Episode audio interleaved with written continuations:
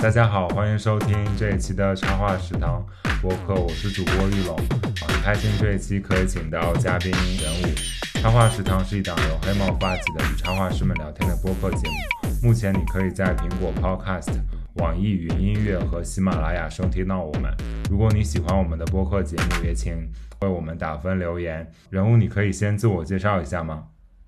嗯，大家好，我是人物，我是一个插画师。嗯，其实也不算插画社，就是一个画画的。然后就是插画的稿子并没有那么多，和他们其实我还是有点不一样。而且，其实找到我也没有什么好开开心的。本来就是黑魔，本来就是我们这一群人，大家应该都有一个既定的期待在，就是我们几个是一定会录的这样。真的客套话很多哎，你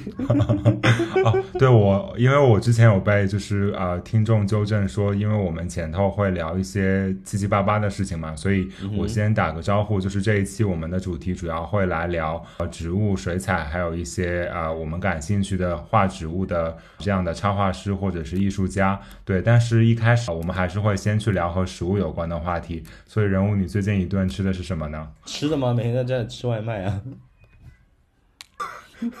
真的，真的，我答案诚实啊很很真实。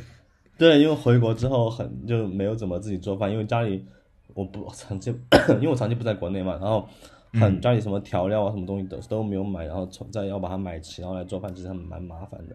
然后就一最近也是一直在吃外卖这个样子。被隔离期间的话，整体的一个生活状态状态怎么样呢？其实我还蛮怀念被隔离的时候，哎，就是每天在家里，然后。快递和外卖都有那个物管帮我拿到家门口来，然后他们放着就走，然后等他们走了之后，我再自己开门拿拿就好，其实蛮方便的。现在隔离期结束之后，我要我就这些东西都要自己去拿。所以现在四川的情况怎么样？会有好转一些吗？其实四四川应该整体都还好吧，我觉得整个还蛮自然的。前两天有朋友从杭州过来，然后陪他们出去玩，然后街上都蛮正常，但大家在口戴口罩，可是。很多商场啊、超市啊，然后那个餐厅啊，很多都在已经在正常营业了。对，嗯，哎，那你在意大利的时候会有想吃四川的食物吗？会，当然会，会意大利面啊、牛排这些都会，都会，都会吃，都会吃。它隔一段时间就会。就会特别想吃一下，然后就大家这些东西都差着来啊。对，那现在你啊回来之后，就是有去立马吃火锅或者吃一些四川的特色小吃吗？或者你也可以给听众推荐一下你自己喜欢的小吃什么的。我回来就每天在吃酸菜鱼啊、烤鸭这些东西，因为回来其实外卖还是方便很多。那个国外很多外卖，它就是川菜、炒菜、炒菜比较多。然后如果你要点一些比较特别的吃的的话，其实是没有的。但是国内的话。因为在家的话，就每天点食品种类，比如像像烤冷面啊、酸菜鱼啊和烤鱼这些东西，在国外是几乎吃不到的。烤鸭这些东西，或者可以吃到，也非常的就是不好吃。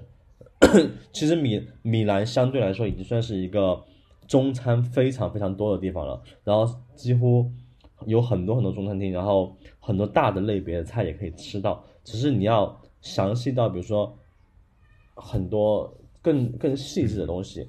像冒烤鸭这些东西就不可能吃到的。然后，然后米兰的话，像烤鸭也有，只是说没有那么好吃。然后回来的话，就是确实还是正宗。啊，我前几天还在看就是冒烤鸭的东西。对了，而且就是说起来啊，对啊，你有看冒烤鸭？对，就是冒烤鸭的一个纪录片，也不算纪录片吧，就是在央视看了，就和爸妈吃饭的时候在看，然后他们就跟我和我说啊。冒烤鸭，冒烤鸭很冷门哎，没有吧？就是各种奇奇怪怪的烤鸭嘛，就他可能先去讲北京烤鸭之类的，然后又会提到一嘴讲那个对四川的冒烤鸭，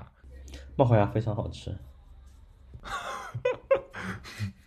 嗯，说起来，那个意大利的中餐其实因为呃有很多温州的代工，或者说就是浙江人在那边开厂之类的，所以其实意大利的中餐理论上来说应该是比较。种类比较全的吧。意大利的中餐怎么说？我觉得反而其实都很多都是温州人开的。然后火锅店这些的话，对，火锅店其实四川人开的比较多，但是味道，因为他们那边，我觉得，我觉得因为可能是成本问题或者怎么样，然后其实那个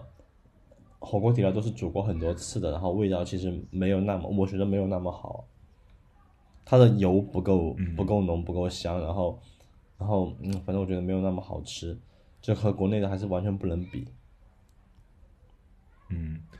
所以大家听到一半，可能也会想想到去吃火锅，就把节目关掉那 不要这样，我们还会往下面聊的。对的。啊，好，现在我们可以切到正题了。其实我比较好奇，就是你在那个意大利和中国，就是两地接受不同的这样艺术教育中教育的一些问题吧。比如说，你有没有发现，在这样这样两种不同的环境中，大家是怎么看待艺术这件事情的？其实，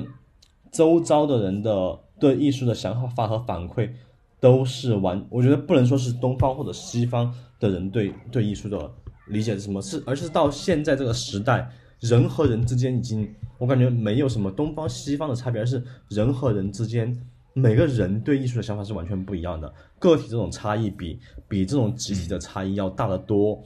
不，而因为其实到目前为止啊，嗯，东方或者西方的文化上的差异其实已经没有那么大了。我觉得在全球，就是怎么说，嗯。已经非常非常一体化了。今天大家从互联网得到的资讯啊，很多东西都其实已经，我觉得相差没有那么大。然后，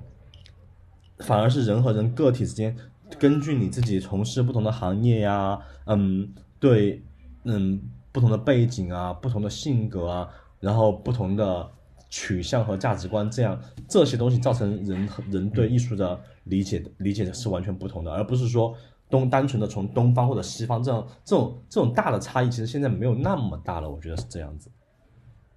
那就是就啊，我们可以把范围缩小一下，比如说去聊教育体制的话，你会觉得他们有什么区别呢？就是就你接受到的这些课程设置，还有接触接触到的老师同学在艺术上面的表达，就是因为我在国内读的是一个本科，然后。然后读的是设计类，其实我觉得国内其实大家还是嗯，在对学习艺术的学生上面，其实我觉得我自己个人觉得，我觉得还是要现实一些，大家会去考虑，嗯，怎么就业呀，怎么找工作，怎么赚钱，然后怎么去去去去加入一些，比如说我之前读本科的时候在学校里。然后我有朋友是学纯艺的嘛，他们其实比较会考虑说，嗯，怎么怎怎么进那个，哎，是叫美协还是叫什么那个？对，是有一个美美术家协会。就是就是就是，他们会去考虑这个东西，对，这是真的。你是觉得很荒谬？你有你没有遇到过这种吗？啊，我是有遇到过，就是有同学特别想去拿那个全国美展的奖，但其实全国美展现在来说，它的含金量其实已经没有。就是这一类的，就是就是他，但是我他们会他他们很多人会会会很吃，嗯，就是想要进美协啊，然后拿一去做一些，嗯，怎么说，更加得到官方认可的东西，然后。他们为后后面可能想进体制内，或者是当老师这样子，然后他们觉得纯艺来说的话，嗯，这是一个最好的从业方向，特别是特别是要成为比较主流的那种艺术家。但其实我觉得现在现在现在艺术家已经没有那么需要官方背景来背书了。嗯，对的，对我也是这样觉得，对。现在你去讲一个艺术，就是应应该是一个比较泛艺术的概念，就是只要你有在做一些自己的表达，然后有被呃关注到或者怎样，就是都可以称为自己是艺术家。我觉得以前是怎么说？以前可能对每个人的审美啊，然后审审美审美教育上的缺失，然后加上很多人他们其实自己是对美没有什么鉴赏能力的，然后。然后很，但是大家又想要对又有艺术品收藏的需求，然后他们不知道怎么去，呃，了解艺术家，了解艺术品，他们需要一个这样官方的背书。所以说，以前的艺术家很多需要，可能需要一些，嗯，像美协这样的，嗯，背景，就是就是就是这这一类的，就是官方认证这样的东西。然后，其实现在的话，其实很多年轻人他们有了各自更加独特的审美需求，而且和经济能力，他们可以去为自己喜欢的艺术品消费。我觉得现在的艺术家，你究竟是不是一个艺术家？你是究竟是不是一个职业的艺术家？其实完全是看你能不能靠你的作品养活自己，你能不能靠这个东西来作为自己的职业，有没有人为你的作品买单？我觉得完全是看这个东西。所以你现在怎么给你自己定义？你觉得你算是艺术家吗？我觉得我不算是艺术家，我觉得艺术家这个东西就是，嗯嗯，怎么讲，太大太有使，我对我我很害怕这个名字，我觉得这个东西太有使命感了，我很害怕这种很很形式化的称呼。我觉得去做表达也好，去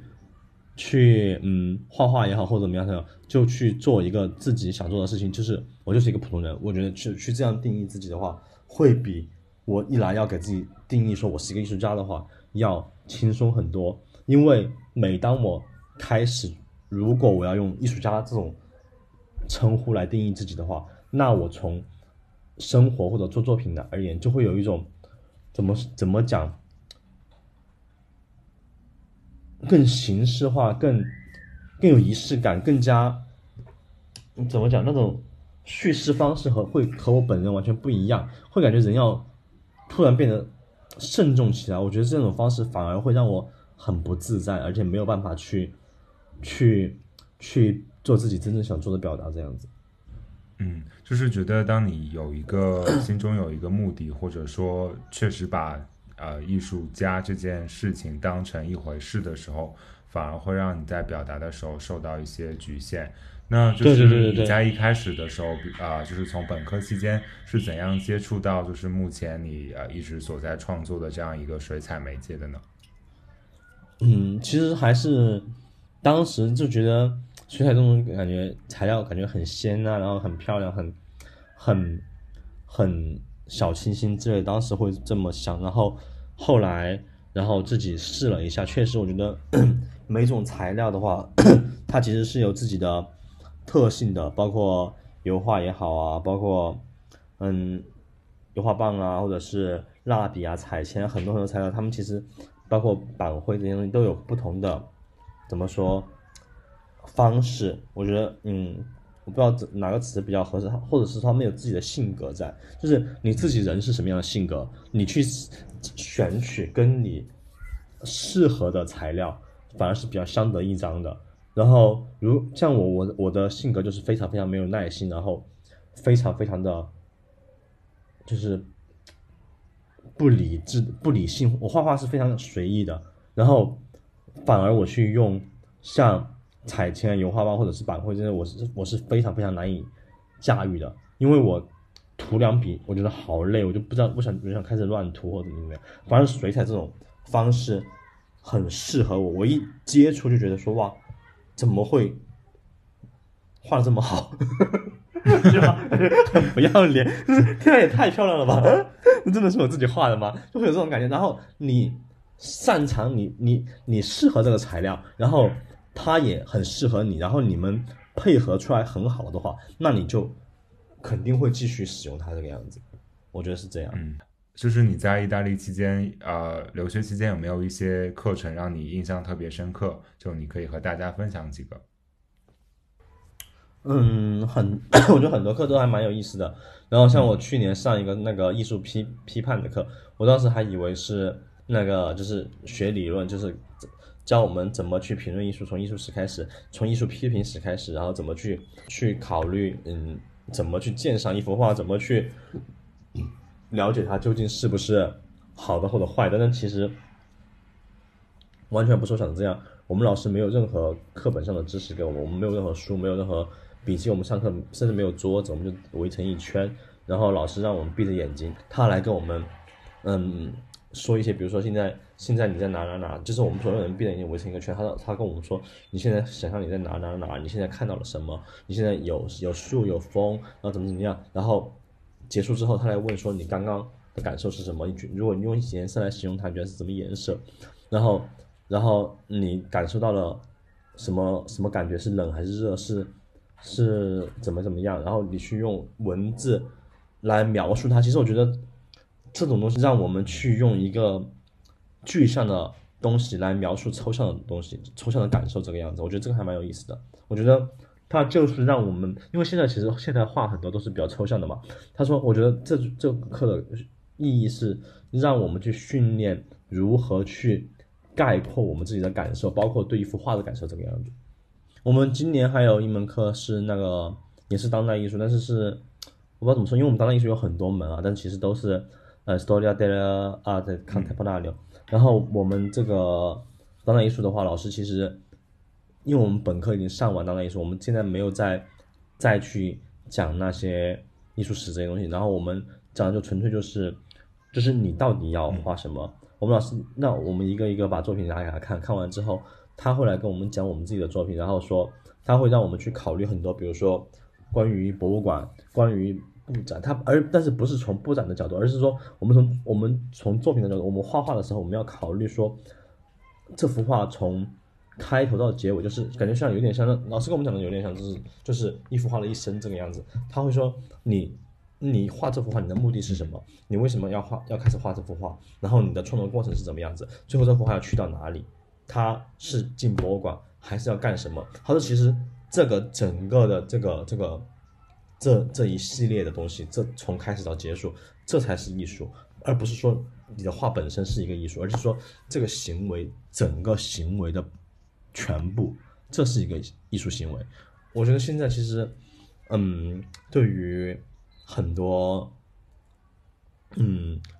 人来说，特别当代艺术这个范围来说，其实画画这件事，画本身已经已经是是比较。过去的一点，当代艺术的话，它整个还是从整个行为来看，就是你为什么去创作这幅画，你这创作画到到底有什么它的意义在，然后你这幅画到底最后要去到哪里？像我有一个朋同学，他是就是写毛笔字，他写在那个玻璃上面，然后再用水冲掉，但其实最后什么都没有，就是就是就没有。但是我老师说，就是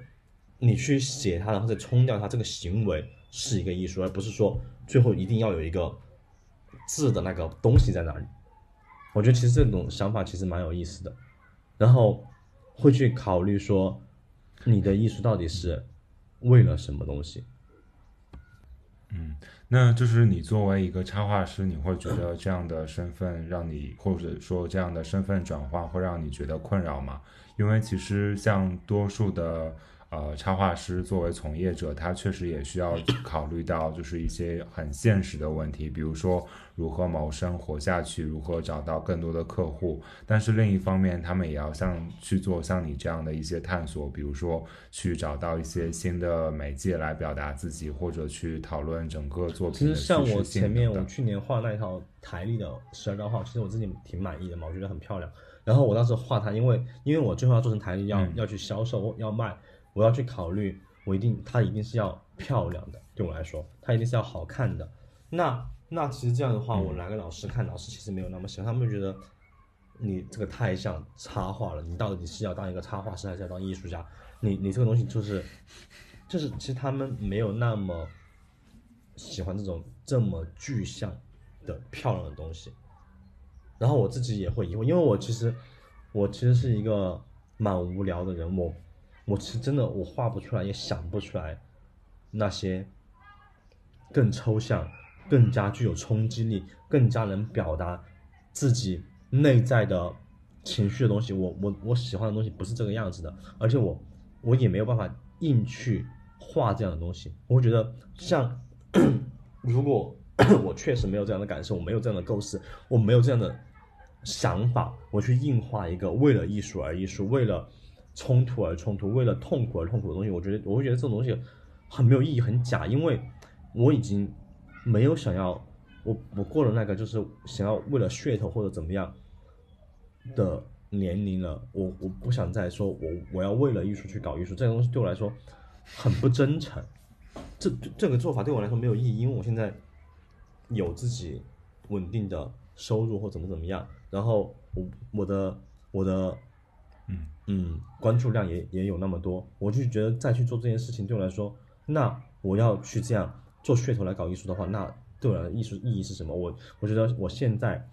反而是觉得说画画的话，就去画我自己真正想表画的东西就好，没有说一定一定是要多么激烈、多么冲突，多么的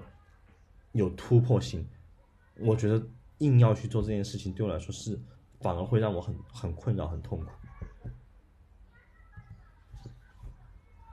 我其实比较好奇，就是你怎么看待就是作品真诚这件事情？你会觉得就是黑帽里的成员的作品是我觉得真诚的吗？是，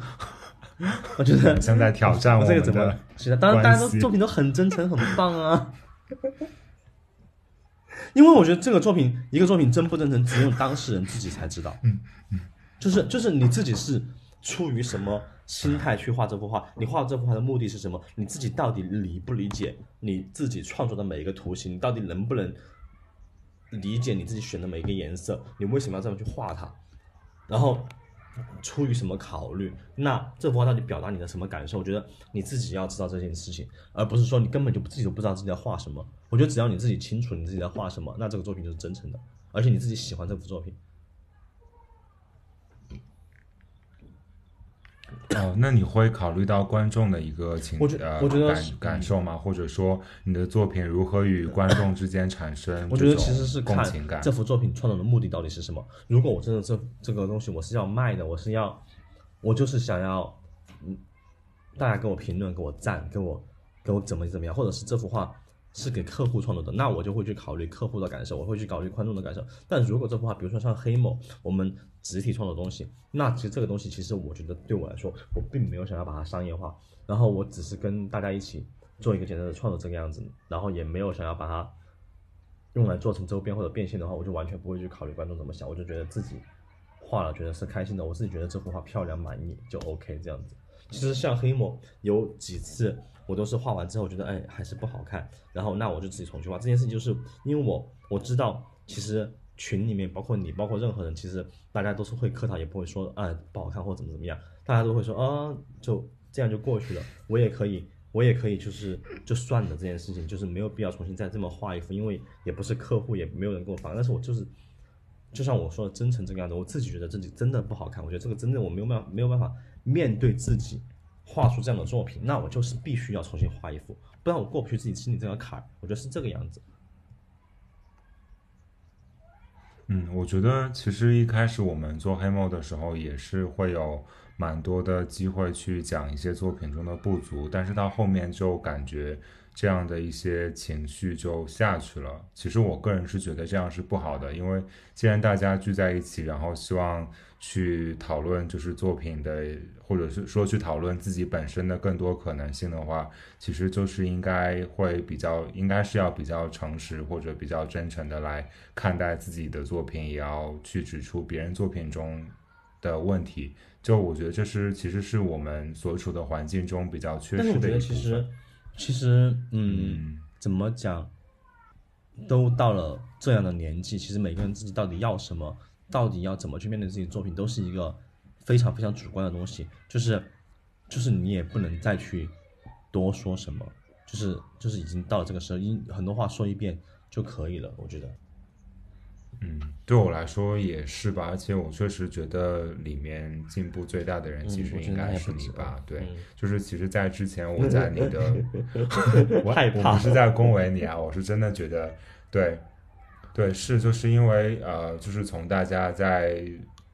呃怎么说去探索自己本身表达的一些界限这件事情上，很多包括我自己在内，还是会有一些包袱的。对，但是我觉得可能你在包袱方面的就是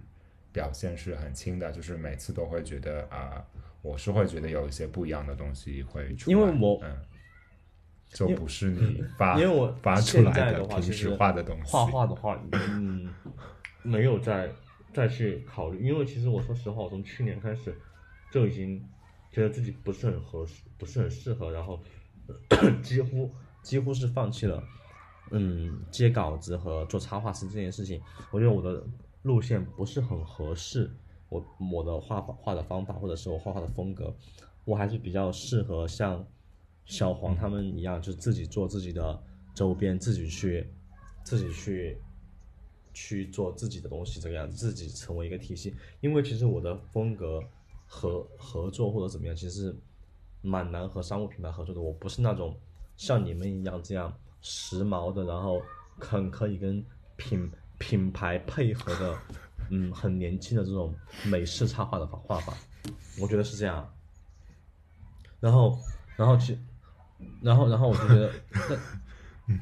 没有，因为之前我们有聊过，就是那个呃，关于是不是要跟随时下潮流这件事情。然后，其实我觉得是，对对对，但是但是当你的作品嗯嗯没有那么强烈，我的作品也不算是有多强烈的个人风格或者怎么怎么样，就是就是就而且我我确实嗯在画画上面不算是特别有天，我自己觉得啊我觉得不算是特别有天赋或者特别嗯能有一个点点和品牌结合的这个东西，我觉得我就其实现在已经放弃去去期待这件事情，就就去好好的画自己的画就好了，我觉得是这个样子。然后自己去做自己的周边，自己去就是放弃说我的粉丝或者是怎么他们喜欢他们就买，但是我放弃说再让一个合作方来审视我，来批评我，来挑选我，让我，因为其实当因为我知道像你说的是，你说的是现在没有一个特定的风格让品牌选择或怎么样，但是其实当你不被选择的时候，你还是会自我怀疑，你还是会觉得说，哎，我是不是画的不够潮、不够年轻、不够不够不够时髦或怎么怎么样，就是你自己会你自己会这样去去否定自己，就是就是这是一定的事情。就当你当你不被选择的时候，你一定会觉得，哎，我是不是哪里有问题？这我现在就是不想再这样去否定自己了，因为我觉得这是一件很痛苦的事情。我觉得我单独如果没有在和品牌合作，没有被品牌或者是甲方否定的时候，我自己看我自己作品，我其实自己是很开心，而且很喜欢，我觉得哇，我画的还不错，是很开心的。但是当我要面临这些东西的时候，我就会变得很痛苦。但是我觉得我没有必要去去这个样子。嗯，其实我个人觉得也不是这个样子。其实，呃，对于相对比较成熟的品牌，或者说是有艺术指导的客户来说，他们从挑选你的时候开始，你就已经就是已经表明他们是认可你的东西了。我觉得这样如果往下聊的话，可能我们会要聊到一些就是国内市场中遇到的不太成熟的问题，比如说可能会有客户拿着别人的东西来跟你说你能不能画，或者说。他们啊、在对于你个人风格的这样的预判和对你作品产出的啊一个期待上面是会有较大的偏差的。就是，但我个人是觉得，一个好的市场环境或者说一个专业的客户是不会去考虑呃。就是你刚才所提到的这样的事情呢，就是他在选择你的时候就已经做好了接受这样一个作者的准备，或者换句话说，就是他是把你当做了一呃一个生产力对待，还是把你当成了一个插画艺术家对待这件事情？嗯我觉得首先，对于很多听我们的我们电台的年轻人，或者想要成为插画师的从业者的人来说，你首先必须得先成为一个生产力，才能成为一个艺术家。你不可能说一开始你就说你是一个艺术家，因为我其实其实以前做做设计嘛，我以前做设计，然后客户买一个报版，其实像一个报纸的报版或者一个站台，他们是要花十万二十万的。然后你去做做这个东西，你如果纯粹做自我表达，你不去考虑客户的需求，你觉得，因为其实作为设计师、插画师或怎么怎么样的话，很多人自就是我知道，龙龙，你可能做这行已经很久，但其实很多年轻人，他后就算刚才还没有毕业、没有经验的很多年轻人，他们都觉得自己是艺术家，没有人不会觉得自己是不觉得自己是艺术，特别是小孩子都觉得自己是艺术家，那他们都有很强的主主见主主主见和这自己作品的非常主观，那怎么去平衡商业和作品的需求？谁会觉得自己不是一个艺术家？谁会觉得自己只是一个工具呢？对吧？特别是在没有接受过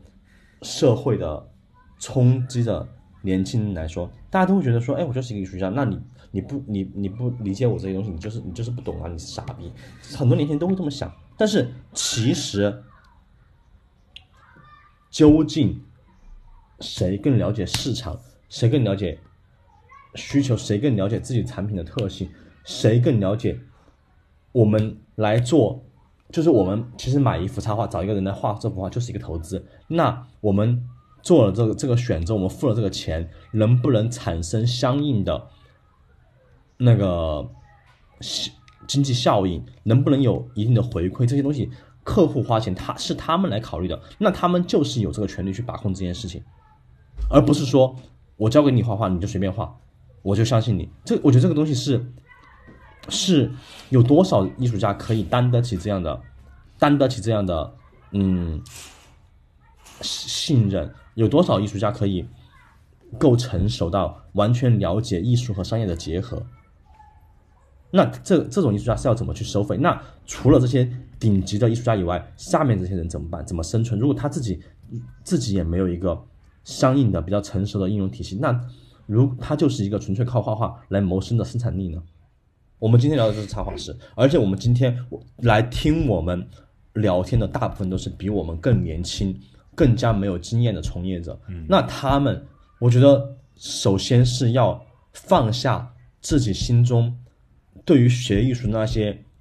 高傲的东西，去踏踏实实的把艺术、把插画当成一份工作来做。然后你自自己之后，当你已已经非常了解这个行业，非常了解客户需求，非常了解商业，非常了解如何去给客户合适的作品之后，你再去考虑其他事情，而不是说一开始你刚刚你刚你才集训完大一、大二，你就要当一个艺术家，你就你就你就要去。做自己的作品那可以，那你就不要去做插画。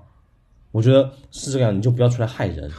就是你去做自己的表达，你你不要你不要想着收钱，你不要想干嘛干嘛，你就自己去做自己的表达，你就不要想着这些东西能赚钱。那如果你要赚钱的话，你首先考虑的就是商业化的东西，就是因为我觉得很多东西要叫好又叫做不是这么容易的事情，你一定得先做好其中一样，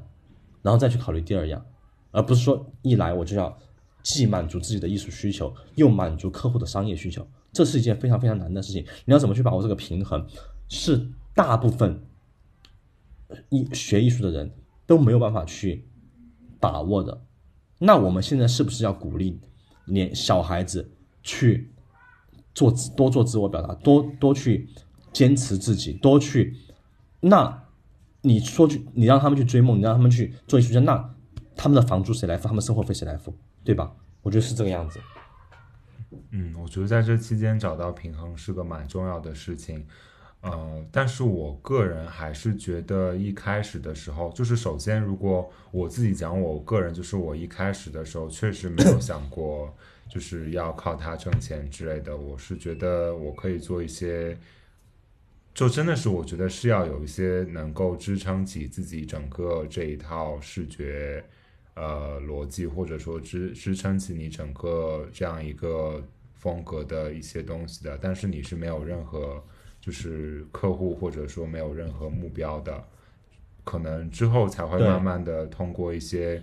并不是特别有呃有有有收入或者说这样子的机会，然后才会慢慢的去学会如何在客户的。这样的一个要求和自己的作品中间找到一个平衡，然后才会慢慢的一步一步的，然后去呃完成这样的一些。但直至现在为止，就我觉得我们中的黑帽里的所有人都是在做这样一个斗争，就是如何在自己的表达和客户的需求之间平衡。然后我会觉得我们在这样的斗争中间可能会呃迷失掉自我，或者说失去掉自己本身的一种创作的。呃，状态，所以才会觉得黑猫可能是一个比较好的地方，就是让大家一起来做做自己平时可能并不能做的事情。嗯，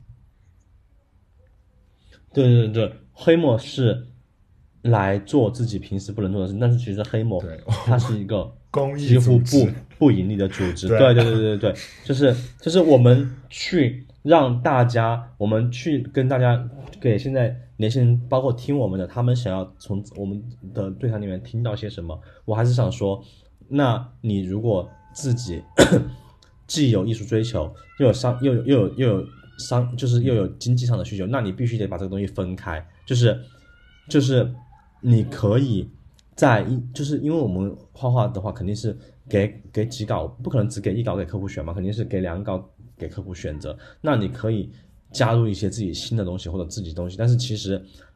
一定会有保守的，然后完全符合客户需求的东西给他看，然后最后花钱的是客户，还是由他们去选择？对的，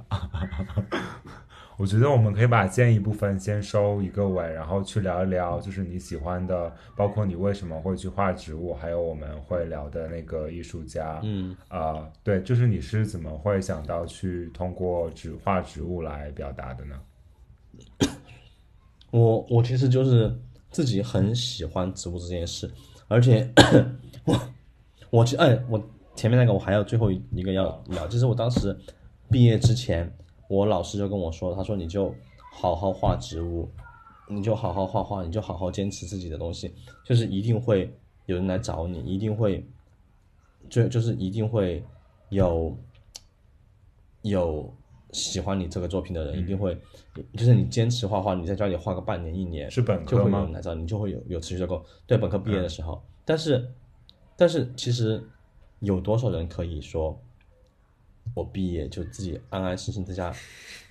画画画一年，没没有任何收入，这是不可能的事情。就哪怕是你家里养得起你，自己心里也会着急，嗯是这个样子。对的，你会觉得说，哎，大家都身边的朋友都去工作了，怎么怎么样，我我就是这样在家里傻画画，而且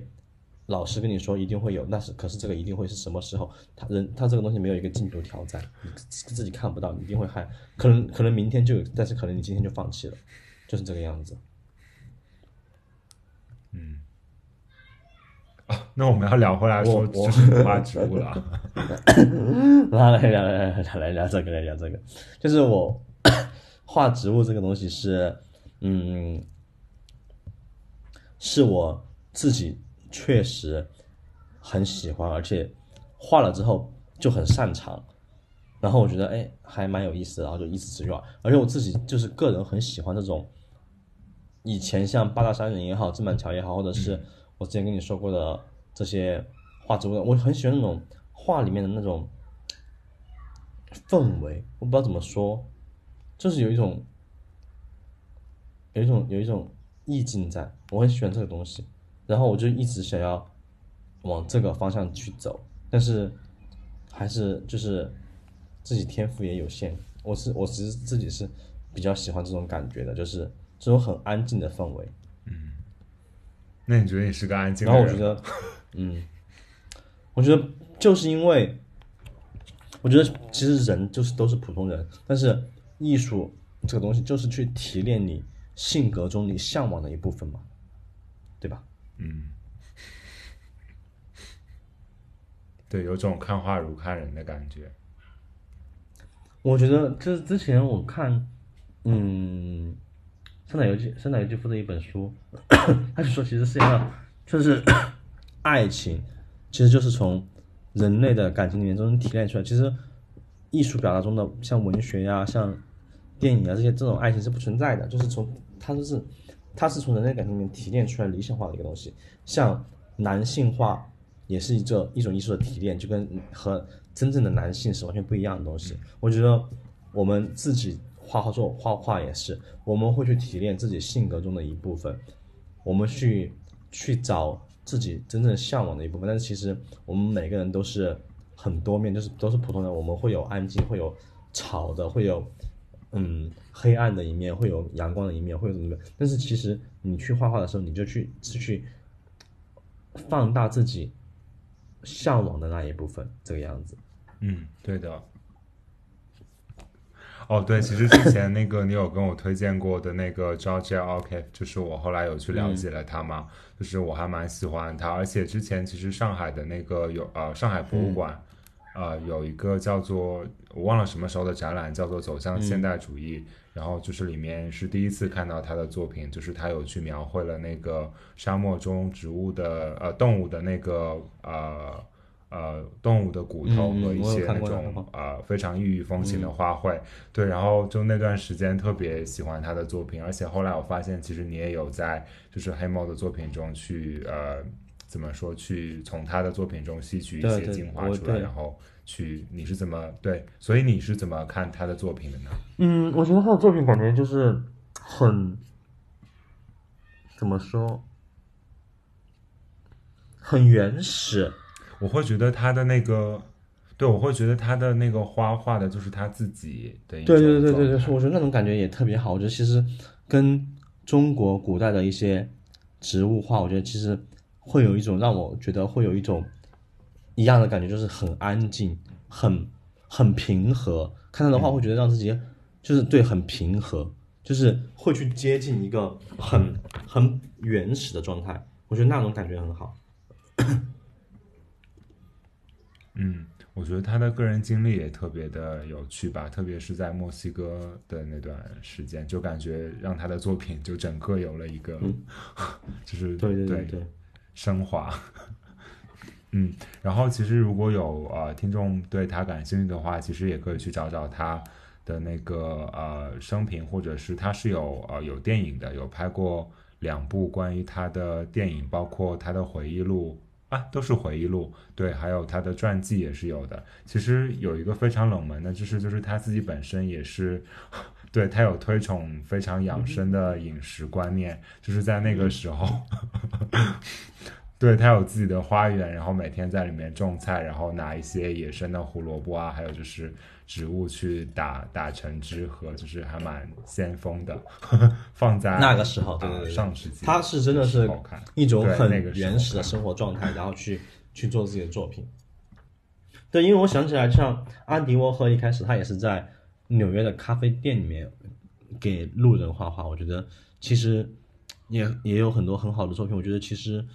你生活在一个大城市还是农村，你过的是相对来说简单的生活，或者是复杂的生活，其实对作品没有什么影响。关键是作品，但是作品可以反映你的他的生活是这个样子。而而一个作品究竟好不好，是你自己的技巧和你的你的态度到底是不是真诚的，你是不是用作品去真诚的反映反映这些东西？我觉得这个才是一个评价标准，而不是说你到底是什什么样的生活方式或者怎么怎么样。嗯可以收个尾了，然后也会进入到最后的环节，就是嘉宾推荐，就是你可以推荐一下最近喜欢的东西吧，什么都可以。最近喜欢的东西吗？我是马上把我的那个品牌广告 list 拿出来念一遍。好，可以可以啊，快快快！就是在读那个那个独居生活，我觉得还蛮好看的一本书，就是看起来会让我觉得很安静、没萨腾的。独居日记，独居日记，独居日记，说错了。然后它是独对居日记是吗？对，等一下那个对，就是你可以打给我，我没没萨腾的，然后它是一天一天的来写。其实我开始以为是会有一个连贯的叙事，但其实没有，就是真的很琐碎写自己的生活。但是看来，但是真的很真诚。我觉得，我觉得文字也好，然后画也好，就是最重要的东西就是真诚。你在真真正的去描写自己的困扰也好，或者是或者是感受也好，就是你没有说要去包装自己、美化自己。我觉得，我觉得去美化自己是真的在在写作里面一个非常没必要的东西。就是你当你开始在文字里面美化自己的时候，你去写自己的生活怎么，你开始美化自己的时候，这个东西就已经就是大家很明显的能看出来，然后就整个东西就就假的会让很多事情变得不合理。但是我觉得看独居生活就是。就是他，他没有美化自己，然后他他写东西都写的真的就是非常的，那种当下的感受写的让人非常舒服。然后我看那看着自己挺平静的。对我最近就是在看这个、这个东西，而且一天就大概看个两三章就差不多，然后就觉得可以开始做自己的事情或怎么怎么样这样子。